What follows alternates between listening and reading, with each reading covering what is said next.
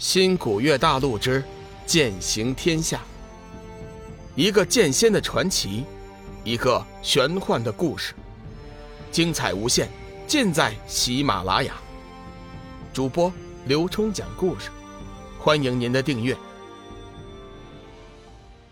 第一百五十四集，玄清长老，放心吧，我看小雨最近又有奇遇。加上有黄极真君暗中帮忙，绝对不会有事的。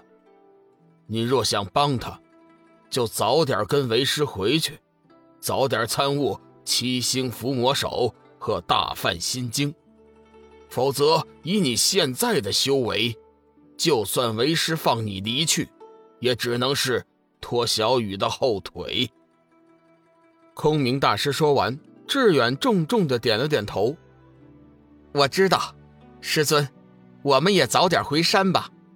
嗯，且随为师一起寻访千惠神尼、飞花仙子。我们三派一起回山，顺便也商量一下，如何相助小雨迎回小玉。师尊，你想通了？阿弥陀佛，佛有三分火，玄清门天机子的所作所为。老衲也看不下去了。等到两人走后，树林中又落下了天魔门的两魔人。蓝魔大人，你看我们怎么办？蓝魔眼中闪过一丝幽光，想了一下，道：“没想到假冒天涯海阁的散仙，居然是龙宇这小子。这消息太重要了，我们暂且回山。”将消息告诉天魔大人，天魔大人自有主张。话毕，两魔驾一团黑云，赶往天魔门去报信了。天行上人带领着玄清门的弟子回到山门后，第一时间见到了掌教天机子。他气色如常，似乎并没有什么不妥。不过一路上过来，细心的天月上人还是发现了一些端倪，尤其是玄山之巅。他发现了有雷电劈过的痕迹，不过现场已经被人用法术修复了，无法准确的判断到底是怎么回事。等到了清玄大殿后，天行上人急忙问道：“掌教师兄，派中可发生了什么事情吗？不是说好了在灵海会合吗？”天机子看了天行一眼，淡淡的说道：“神奇宝物自会择主。”三位祖师料定天下修真皆不会有收获，所以便打消了夺宝的念头。本来我想发本派令符召你们回来，没想到你们已经到了。天行师弟，你带众弟子先行休息一天，从明天起一切照旧。天智、天博留下，我有话要问你们两人。天行上人暗自惊奇。掌教师兄什么时候转性子了？居然对九天神器看得如此淡薄，不过却不敢问出来。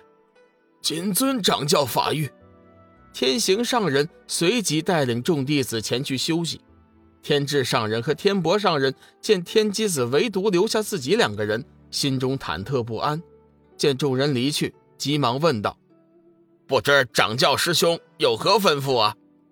天机子看了两人一眼。：“我留下你们两个人，是想听听这次前去临海的情况。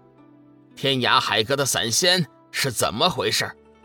事实上，天机子的目的便是打听那天涯海阁的散仙。”天智上人急忙道：“掌教师兄有所不知啊，那两位散仙根本就是假冒的，现在已经被天下修真拆穿。”到底是何人所为，我们还不清楚。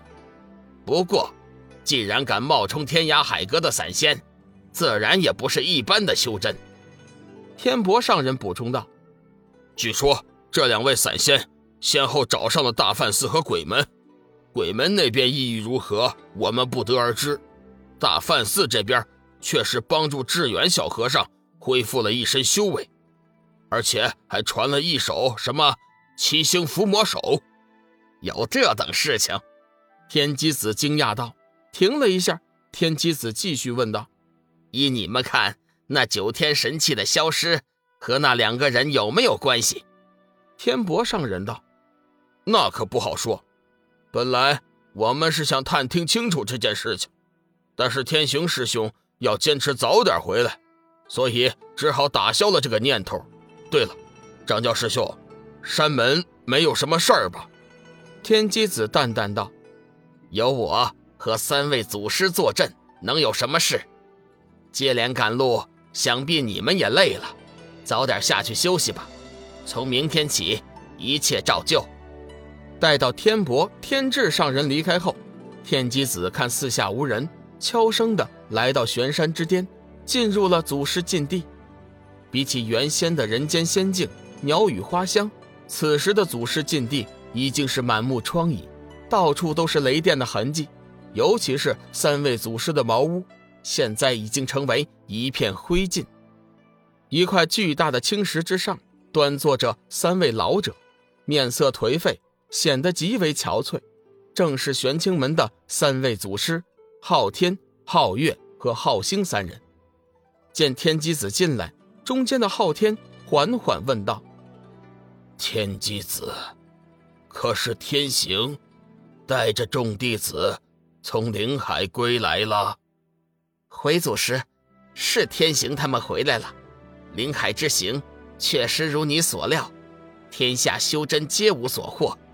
不过先前所传的天涯海阁的散仙，乃是假冒的。